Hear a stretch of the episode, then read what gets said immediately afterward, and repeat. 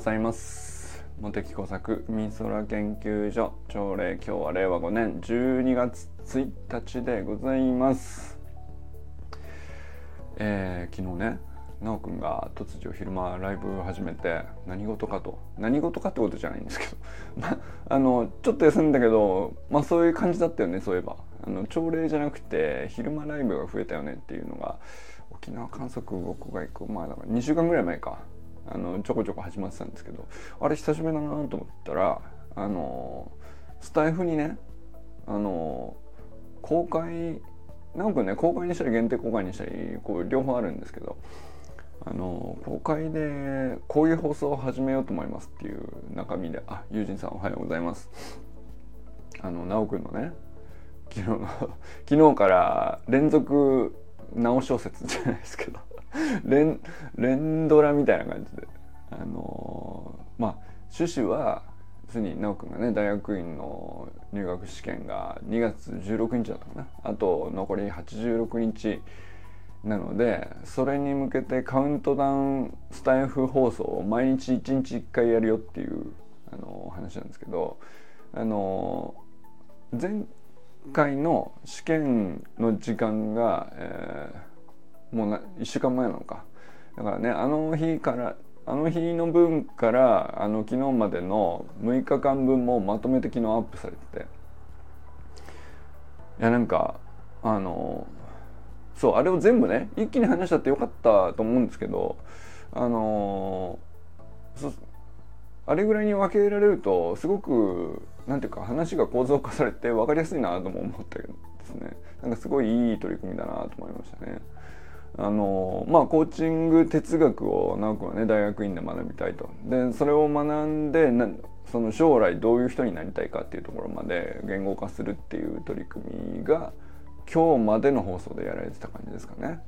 まあ、だからそれにだから単純にその2月16日の大学院の入試対策としてうんまあ継続していくための一つの仕掛けではあると思うんですけどまあなんかそのすごく浅く言えば受験対策の一つかもしれないですよね。その継続してあの誰かに発信していくことで、まあ、自分がこうなんていうかものを考える時間が自動的に増えていくんででままあ誰が聞いてくれるかっていうこと以上に結局外に向けて話した時の自分の話し方っていうところに結局自分の考え方の全てがこう反映されていくんでそれは要するに何て言うかあの考え方って鏡に映せないんですけど結局話し方に映せるんだろうと思うんですよね僕はね。なんかまあこうやって僕も朝礼毎朝やってて思うんですけどなんか特になんかあのいいこと喋ろうとか、えー、誰かに何か貢献しようとか振りかぶってるわけじゃないですけどまあその場でなんとなく思いついたことだらだら喋ってるっていうなんていうかこれ何なのっていう話じゃないですか。って。でもそれだから余計に素の自分の現状の考え方って基本こうだねっていうことしかそこに残ってないんですよ。ノイズがないっていうか。あのまあだから僕はですねこう結局うん。一応朝礼と名を名前を付けてねあのユージさん来てくださるからユージさんに向けても喋っているしあのその他の人がたまにねあのひろみさんとか奈くんとか、えー、川さんとかたまに来てくれたら川さんに向けても喋るんだけど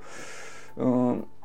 まあ見かけ上その誰かに話しているあのその女の朝礼ですよっていうことにしてるんだけど結局自分にとってはあの自分の考え方が話し方に出てるんだと思うんですよね。それを鏡で確認してるみたいな感じですね。でもそのじゃあ話さなくたって自分の考え方は自分の中にあって自分で分かるだろうと思うんです。これが分かんないんですよ。これが分かんねえんだよな。分かんないもんなんですよね。でまあ分かんないことに初めて話している自分の動画を見て気づくみたいな。そんな感じですよね。でこれはだからその奈くんがね昨日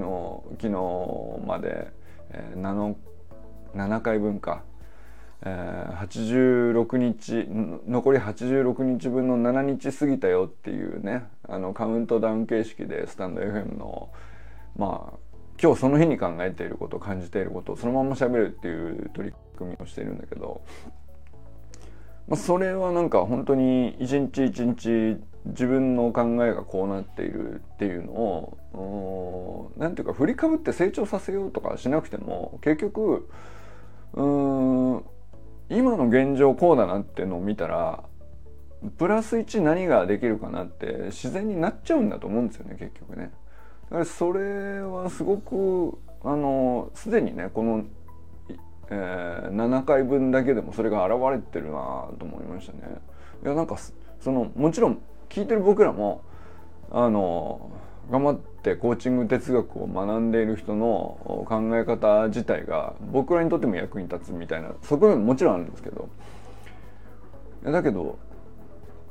何て言うんでしょうねまあ何よりもこう直君にとって、えー、まあ、自分の成長を安定的に継続的にで目標達成目的到達に至ってどんな自分でありたいかに至るまで、まあ、どうやって自分を導いていくかみたいなことにとってまあ本当すっごいささやかな話だと思うんですよ。そのスタンド FM に数分その日思ったことをちょっと喋るっていうだけなんですごくささやかな取り組みなんだけどまああのなんていうかすごく確実な手法に見えますね。なんかね。まあなんていうか別に誰も検証したわけじゃないしこうすれば絶対成功できるなんて誰も言ってないんだけどいやなんかあのすっごい正しいんじゃないかなっていうね。まあ正しい正しくないじゃないとは思いつつも。いやいいやり方だなと思いましたね。うん。まあ、例えばねそのコーチング哲学に関してはやっぱりこう自分がこう自然に本来好きでこう志して実践もしてきたからあの改めてこう学問として学ぶっていうことに関しても全く抵抗なくどんどん頭に入ってきているっていう、まあ、その状況の中で当然試験なんであのコーチング哲学の記述だけじゃなくて、まあ、いくつかのまあいわゆる種目があるんですよね。その陸上でいうと十種競技みたいにさなんかあの 100m 走だけ速くても勝てないみたいなやつですよ。何種類か試されることがあって、まあ、総合得点を競うっていうかまあそれで試験が課されているから例えば英語なら英語であのまあままあ、直君が今どれぐらいの感じなのか分かんないですけどうんまあ現状これぐらいで、えー、次プラス1するならどういう要素なのかっていうのもこれもだから英語の勉強にしても何ていうか別に他の科目があるのかもしれないですけど要するになんかスポーツと一緒なんですよね走りは 1+1 であるっていう 1+1 から学べば必ず速くなるみたいなことを僕らね走りの学校で学んできましたけど結局それと一緒なんだよね。あのまあ長文が苦手ですとかって例えばまあ うちでも娘が受験なんで言ったりしますけどじゃあまあ長文が苦手ってあの英語の長文が苦手ってあのもうちょい書き下すとどういうことなのかっていうのを分解できた人はトレーニングできるんですよね。なんだけどなんとなく長文が苦手なんで長文の問題をたくさんあの闇雲に解くみたいなことをややってると、まあ、何回読んでも途中で眠くなるみたいな。そのそれを繰り返すっていうね。あれこれダメだな。なんかその長文が苦手云々とかじゃなくて。あ川さんおはようございます。英語の長文にが苦手云々とかじゃなくて、えー、要するに英語の長文の中でもこういう要素に関しては、まあ、最低限の問題解けているんだけどあるいはよそういうこういう文章のこの辺までは捉えられているんだけどこういう展開になった時に途端にこう自分の集中力が落ちるとか、えー、ここまで突っ込んで問いを立てられるとあのそこまでこううん問題に答えられるだけの理解が得られてないみたいなその分岐点が多分その同じ苦手ってふわっと言ったとしてもあるんですよね。でこれってその走りでいくとまあベースポジションの姿勢自体は安定してるんだけどあの足を下ろす方に課題があるのか引き上げる方に課題があるのかとかっていうのをすごい細かく僕らやったじゃないですか走りの学校でね。あれと結局一緒なんだよね だから英語の長文とかって言ってもそのなんとなくふわっとみんな苦手だからうまく点が取れないっていう話にしちゃっていることがね結構多いんですけどじゃなくてなんかあれ会話だったら意外といけんだなとかあのなんだろうな。社会情勢に対するこう描写とこうメッセージを込めたこうなんかそういう感じの文章かあるいはまあ小説っぽいものなのか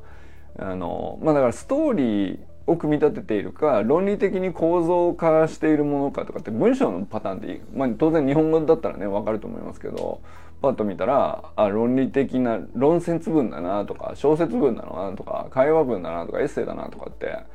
パッと見分かっててそういうものはそういうものの癖があって何を捉えないとまあいわゆる問題に出されるようなところっていうののまあいわゆる正解とされるようなところに、えー、絞り込めないみたいな、まあ、そういうのってこう日本語だとまあなんとなく感覚わかると思うんですけど英語だとねこれ意外と全部一括りに英語の長文が苦手ですって言っちゃってる 場合が多いなっていう気がするんですけど。まあこれねちょっとたまたまうちも子供が受験生なんで、まあ、そんな話をよく耳にするんですけど。まあでもこれがあの結局自分が今現状どういう状態なのかっていうのを把握するっていうのはあのまあね例えば家庭教師についてもらうとか誰かに教えてもらうとかっていうのもいいんですけど今日自分がやったことできたことをや、えー、まあできた手応えとしてはこんな感じだったみたいなのを単純に、うん、客観的に見える場所で記録するっていうまあそれは何て言うか自分の自信ノートみたいなことに書いてもいいんだけど直くみたいにねスタンド FM でやったことを感じたことをそのまま喋っちゃうっていうのはこれ意外と僕すっごい効果ある気がしてるんですよね。そのでも喋るだけだからさその分析して解決策はこれだみたいなことまであの本当は絞り込めたらいいけどそこまでしてなくたって結局ねなんかあの見えちゃうんだよね。その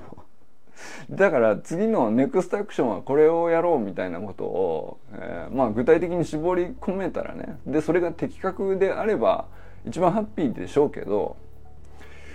なんかそうじゃなくてもも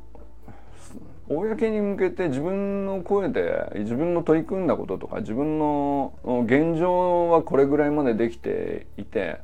あのこういうふうに感じているとかっていうことをただ事実を喋ってるだけかもしれない本人のね感覚としては。で解決策としてはこういうふうにしようと思うまでまあ喋れる時もあれば喋れない時もあると思うんですけどそれでもね結局見えちゃうしそなんていうかあのできていることさえ正確に把握できちゃえばあの勝手に上手くなってっちゃうんじゃないかなっていう次のプラス1はこれだなっていうのを意識的にできればまあそれはそれでねあのなんか努力した感あると思うんですけど無意識にも結構引っ張られてくるんじゃないかな正しい方向にっていう気がするんですよね。これなんかまああのすごく気がするっていう程度なんであのまあ直くにあの直くんの今のねスタンド FM のカウントダウン入試までのカウントダウン放送を見ててあの僕が勝手に感じてることはこれもね勝手に喋ってるだけなんで何の根拠もないって言えば根拠もないんですけどでもねいやだいぶ確からしいようなあの気もしてんだよね。だってこうやっぱりスポーツだとみんなそれやってるんですよ。なんかその走りでも、ね、サッカーのプレーでも何でもそうだと思うんですけどやっぱり動画撮ってこの自分ではこういうつもりで動いてんだけどなんか思ったよりこうなんだなっていうことにまず気づくっていうフィードバックっていうかさまあ僕らずっとメタ認知メタ認知ってやってましたけど結局見た目にこう動きがはっきり分かるもので見本があってそれと比較できるみたいなのだとまあ一番ね分かりやすいしそれが効果ありそうだなって、まあ、スッと受け入れられると思うんですけど見本が何だったらなくてもでしかも考え方とかさ取り組み方とかあり方とかさその目に見えないもんなんだけど結局話している言葉にあの現れるぐらいなこうなんていうかすごくふわっとしたものであっても現状こうだなっていう情報をきちんとこう自分でちょっと突き放した距離からあの脳みそにこうもう一回こうフィードバックをかけておくっていう。そうすると勝手に意識的じゃなくても徐々になんていうか脳みそがこ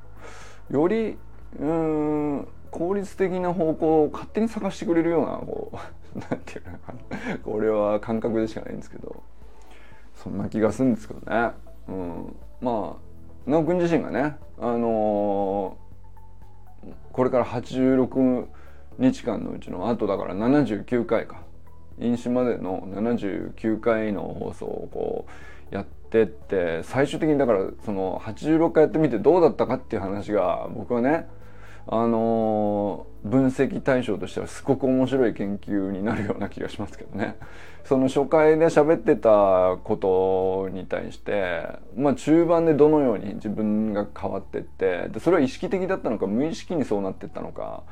で最終的にどのような形に落ち着き、えー、っていうところをさこれやっぱり足跡を気力に残してるからそういう分析ができるんだと思うんですよね。それはなんか本当にすごい面白い記録を始めたなと思いましたね。そしてなんかこうきっかけもいいですよね。ちょうどなんか、うん、3ヶ月弱ぐらいですか。あのなんていうかあのやれば誰でもできるかっていうとそこまで楽じゃないと思うんですよ。うん、30日より長くなってくるとまあまあきつい時期もあると思う多分ね あひろみさんおはようございます30日超えてくるとね毎日やるってまあまあなんかこう今日はちょっとスキップさせてもらっていいですかっていうねあの日がちょいちょいあるはずなんですよね。でそこをまあ別にスキップしてもいいんですよ。スキップしてもいいんだけどスキップした時に問題になるのがスキップした後再開するところにすっげえハードルがあるっていうね。でまあだからそれを超えれるかとかまああるいはそのあえて再開の負荷が強いんでもうちょっと無理してでもあの1分でも30秒でもいいからスキップせずに毎日とにかく何かしらを続けるっていう作戦を取るか。まあこれどっちでもいいと思うんですけど。ちょうどいいと思うんですよね。86日ぐらい何か毎日何かを続けるでしか。も今までやってなかったことで何て言うんだろうな。すごく無理なことじゃないんだけどそこそこ多分ね今までやってなかったんでそれなりに負荷は感じてると思うんですよ。直くんだってねそのまあ例えば出だし1週間は、まあ、言いたいことすごい積もり積もってて、えー、言葉が出てくるかもしれないけどまあ例えば2週間3週間とかで経ってきた時に、えー、なんだろう今日は何だろうみたいなさ 今日何喋ろうみたいな感じになる日がどっかで来ると思うんですよね。今日はこううんなんか喋るほどでもないんですよねっていう時になんか喋んなきゃいけないみたいなこの負荷がねこれすごい何て言うかその負荷をこうちゃんと可視化するってねすごいこう僕はなんかこう得難い価値を直君自身には与える気がしますけどね。あのまあだまあいずれねその3週間ぐらい経ったチェックポイントあたりでねまた聞きたいですね。続けてみてどうですかっていう話をね。まあでもなんかこうね朝礼もトライしたりホームルームでこう昼間に配信したりとかっていうのもとにかく手がまあ今日の今日のねスタイフでも喋ってましたけど手がける最初目の最初の一歩に対してはものすごくこうなんていうか、うん、敷居がないっていうかさハードルがないっていうか自分の心理的メンタルブロックみたいのがないのでどんどんこう動けるんだけど、まあ、例えば継続ってなった時にあの86日ってちょうどよく直くんにとってはほっといたら切れちゃうかもしれない、えー、途中でねどっかで。えー、ほまあなんだったらそんなにしんどくもないかもしれないけどまあなんていうかあの確証はないよねっていう。継続性に対してよく途切れることもたままあるっていう話をしてたから、まあ、それはね多分新しいことにどんどんチャレンジするっていうこととこう相反してるからだと思うんですけど。だってチャレンジすればそのまあたくさんのことに興味が湧いてたくさんのことにチャレンジしていたら、まあ、前始めたことがどんどんこうまあどっかで捨てていかないと次いけないんでこれなんかどっちがいい悪いじゃないと思うんですけど同じことをずっとやっていたら、まあ、それで容量が自分のこう時間にしても脳みそにしても容量が埋まっていたら新しいことをこう全くチャレンジできないんで何かは手放さないと次のことできないと思うんですけどただまあ直くんの場合チャレンジの量が多すぎるんで その何かこう一つ例えば3ヶ月って程よいスパンだとしてもあのちゃんと続けるっていうのはかなり意識的になる必要があるっていう自己分析をね今日は喋ってたと思うんですけど。なるほどなと、うん、まあ10年続けろって言ってるわけじゃないからね。あのね何でもとにかく続けることが全てとは言わないけどあの、まあ、今回の場合は目標が明確で続け最低でも続けなきゃいけない期間は何日であるって確定してて。でその目標の先に目的がこれであるっていうこととか、まあ、将来自分がどうありたいのかとかっていうところまでまっすぐ結びついてるんで、まあ、すごく見事な 仕掛けだなとは思うし多分途切れないだろうなとも思うけど非常に面白いなんていうか7日目にしてすごくこう的確ななんていうか自己分析してんなと思いましたね。でそして的確な取り組みだなとも思ったりしましたね。はい。ということでね、えー、まあその英語がちょっと課題あるみたいな話もしてたからいや何だったらこのサロンの中で英語の勉強しますか？言ったら。ちょっと俺も久しぶりになんかね、全然もう国際学会とかさ行くチャンスがなくなってきたんで。まあちょちょこちょこ喋るけどいやこれやっぱりうんトレーニング量がね減るとねあっという間にこれやっぱりスポーツなんですよね。英語喋るとか。あのまあ母国語母国語でも結局スポーツの側面ありますけど。なんかこう喋るにしても読むにしても書くにしても何でもそうなんですけどなんていうか勉いわゆるその勉強って呼ばれるものであっても結局どういうトレーニングをちゃんとやってかつてできたものがちゃんしっかり衰えてできなくなったのをもう一回取り戻すみたいな時にどの辺のトレーニングドリルから始めてどういうステップで取り戻してって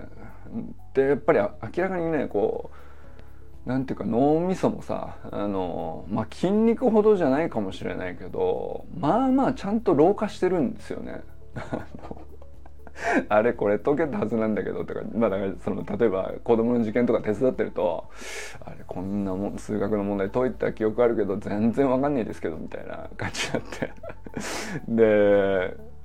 あれさっぱりわかんない。答え見てもわかんないなと。いうところからこれなんかたまにねそういうのをうんまあほんとねたまにこうちゃんとしっかり頭に負荷かけてもうまあそれを解いて得点取ることに今の僕にとってはささほどの意味はないんだけど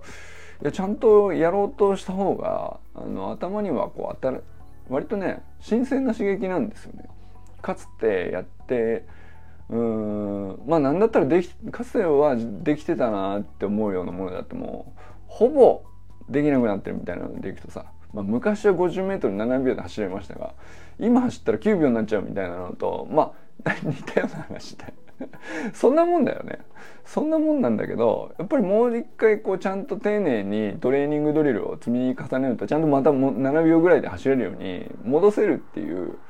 まあ405060だったらねまだやっぱりそれぐらいの年齢だと思うんですよね。だからこれってゆかさんとか見てればわかると思うんですけど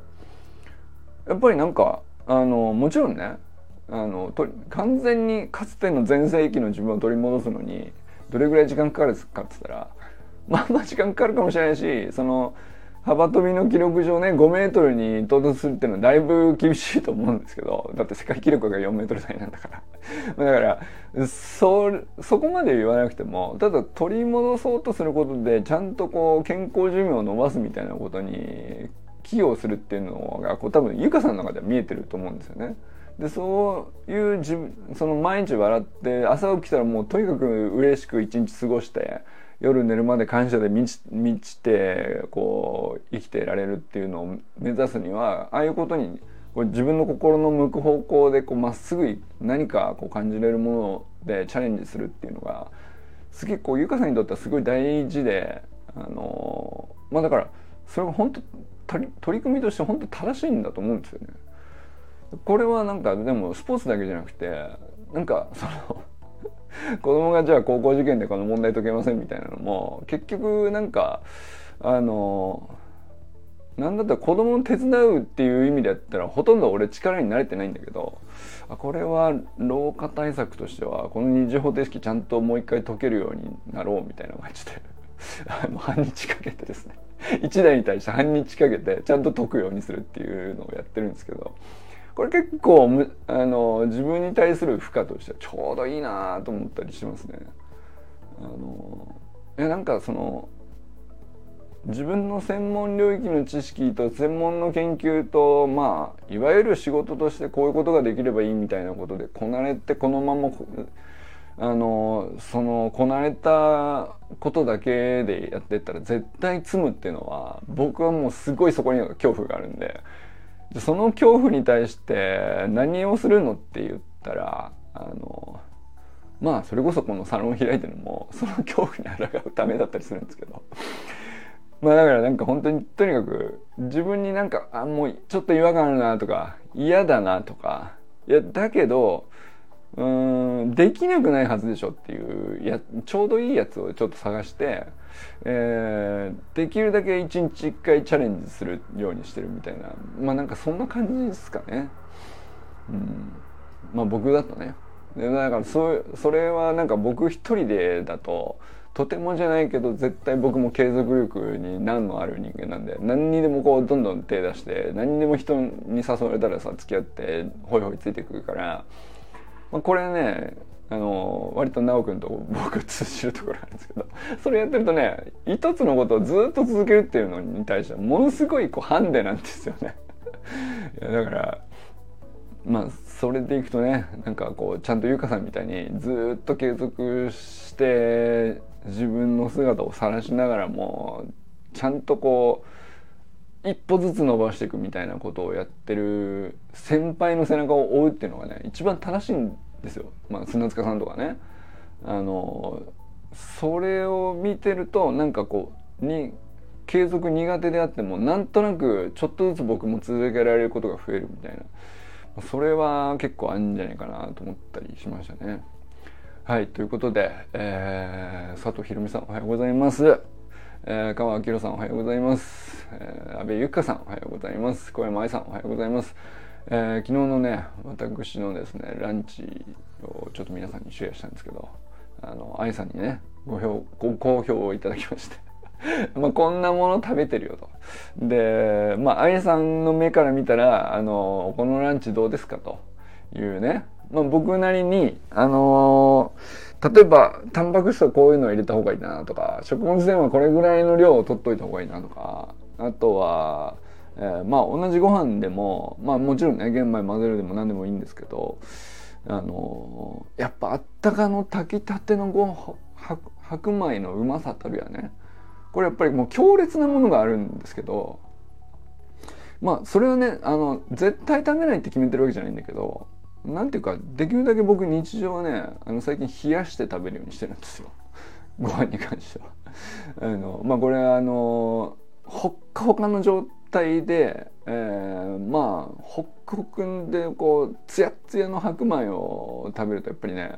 血糖値が高すぎるんだと僕は思ってる。あのすぐ眠くなっちゃう。食べた後にね血糖値がバカーンって上がって、まあ、インスリンが出てそのすぐ下げてみたいな。まああの血糖値スパイクってやつですね。多分なんですけどだから食べ過ぎる量とかももちろん食べ過ぎないようにするとかもあれだけどだから胃に負担がかかってあのそのそっちに血流がいくから脳に血がいかなくなって眠くなるみたいなのもあるけど単純に血糖値がバカンってこうスパイク状になるっていうこと自体もね量と同時に考えた方がいいなと思って。でこれそのなんだ冷やせばいいのかと。その考えましてそのレジスタントスターチっていうねあのちょっと、うん、消化の吸収がゆっくりになるあの同じ炭水化物って栄養物としては変わんないんだけどあの要するに血糖値がバカンと上がる状態にはなく冷えてるご飯の方がないんですよね。まあ、なんであの、まあ、これはねダルビッシュ投手のねあの受け売りなんですけど 冷やしたご飯の方が同じご飯でもだから炭水化物は必要なんで取ったらいいんですけどあの冷やせばあのゆっくり吸収されるからあの、まあ、副腎とかその辺からインシュリンが出てくるみたいなことに副腎疲労みたいなことに対してはあの疲労が少なくなるんで、まあ、眠くなりにくいということをですねあの入れてみたりとか。まあそのもろもろねあのここんな感じのお昼にしてみたんですけどみたいな。でこう愛さんにご好評いただいていや確かにオメガ3は何で取りましょうかっていう話になったり。これちょっとまあまあのコンテンツだと思ってますね。だからよかったら愛さんのご飯おすすめランチ私はこれを食べてますっていうのも何だったら聞きたいですね。どうなんでしょうね。愛さんちはさあのビーバンダシから始まり MCT オイルから始まりまあいろんなこうなんか日本各地のね旅する出し屋としてかき集めてきた素晴らしい食材でねあの溢れてるでしょうからなんかそれを集めたら大体日常こう簡単に過ごしててもこんなぐらいの食事に落ち着いてでまああの見た目っていうよりもやっぱりこのバランスでこの手軽さでで結局自分のコンディションをこのようによ良きように保ってくれるみたいなまあ写真で一言のうんちくでも相当なんか僕はね勉強になるものある気がしますね。はいえっと僕どこまで言いましたっけ？愛さまで言ったんだっけ？佐藤直君おはようございます。山田友人さんおはようございます。えー、中村修平さんおはようございます。寺石由香さんおはようございます。清水信之さんおはようございます。山本健太さんおはようございます。森本あかりさん全くんかんくんおはようございます。砂塚森田さんおはようございます。ということでね今日も皆様どなたと笑いますでしょうか。今日も良き一日をお過ごしください。ひろみさんありがとうございます。川さんありがとうございます。友人さんありがとうございます。じゃあね